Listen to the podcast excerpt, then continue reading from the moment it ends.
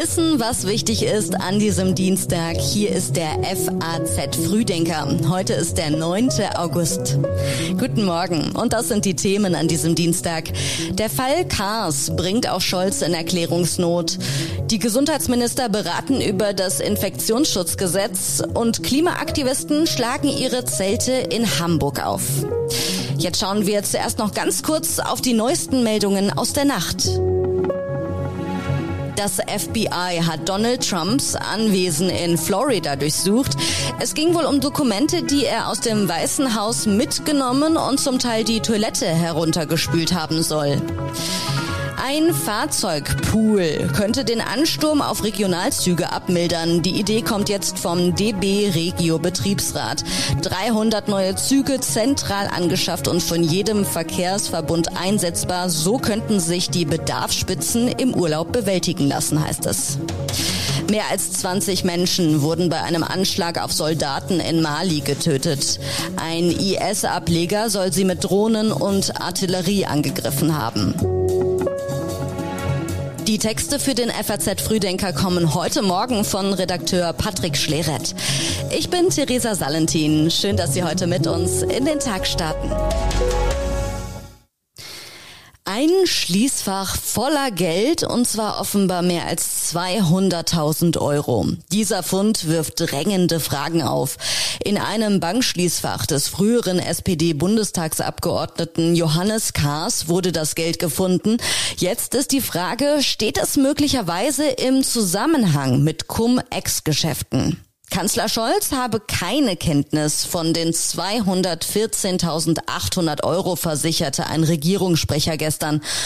Ob das wohl reicht, die Opposition zu besänftigen, die schon Antworten vom Kanzler fordert?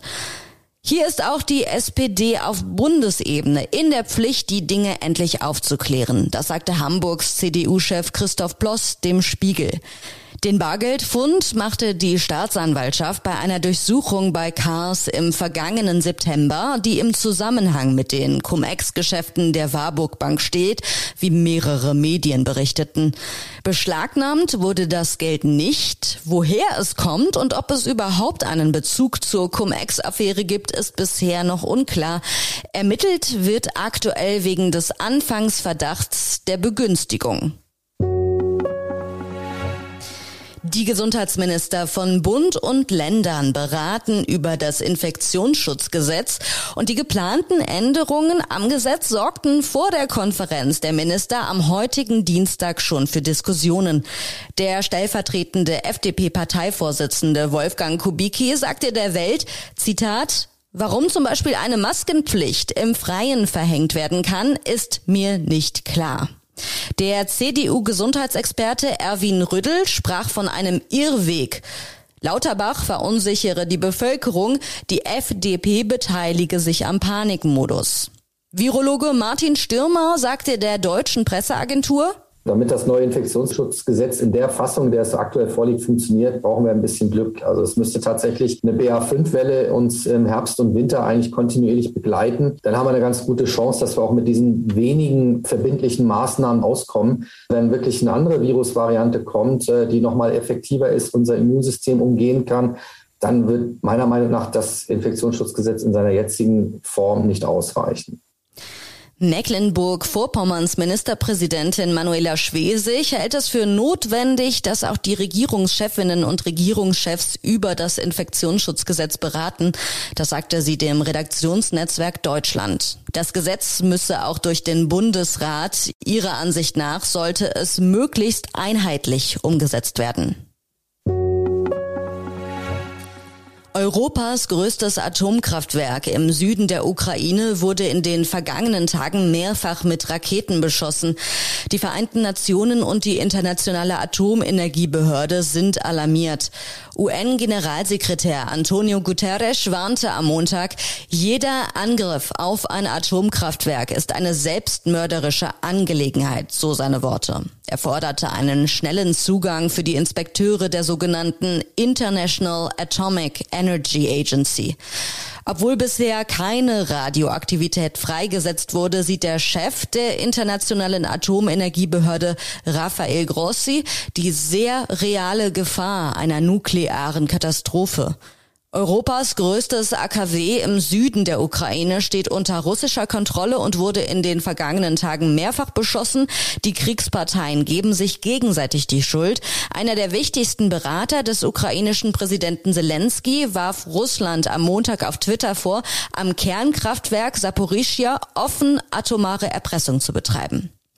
Russland zeigte sich offen für eine internationale Inspektion.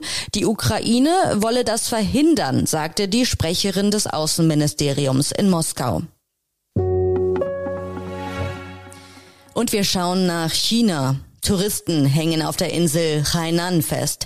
Die Urlaubsinsel kämpft mit einem Corona-Ausbruch. Mehrere Orte werden in einen harten Lockdown versetzt. 80.000 Touristen können die Insel nicht verlassen. Für Montag und Dienstag wurden fast alle Flüge gestrichen. Nach sieben Tagen sollen Touristen die Insel verlassen dürfen, wenn sie in dieser Zeit fünf negative PCR-Tests vorweisen können. Innerhalb einer Woche wurden mehr als 1100 Ansteckungen entdeckt. Die Stadt Hamburg scheiterte vor Gericht. Bis zu 6000 Klimaprotestler werden heute im Altona Volkspark erwartet. Sie wollen eine Woche lang demonstrieren. Auch in der zweiten Instanz haben Klimaschützer gegen die Stadt Hamburg Recht bekommen. Sie dürfen bei einem Protestcamp in dem Park Schlaf- und Versorgungszelte aufstellen. Das hat das Oberverwaltungsgericht entschieden. Aktivisten seiten sich gestern mit Plakaten von der Hamburger Elbphilharmonie ab. Etwa zehn Personen seien beteiligt gewesen, sagte ein Polizeisprecher. Einige von ihnen seien vermutlich über das Gelände einer Aussichtsplattform geklettert und hätten sich mit Plakaten an die Außenfassade gehängt. Auf einem der Plakate stand neokolonialen Kapitalismus bekämpfen. Auf einem anderen Plakat stand Exit Gas Now.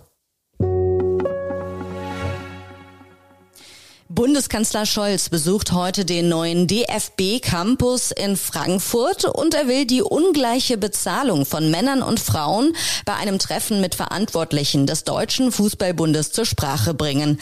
60.000 Euro hätte jede einzelne deutsche Fußballnationalspielerin bekommen, wenn Deutschland das Finale gegen England gewonnen hätte und Europameister geworden wäre.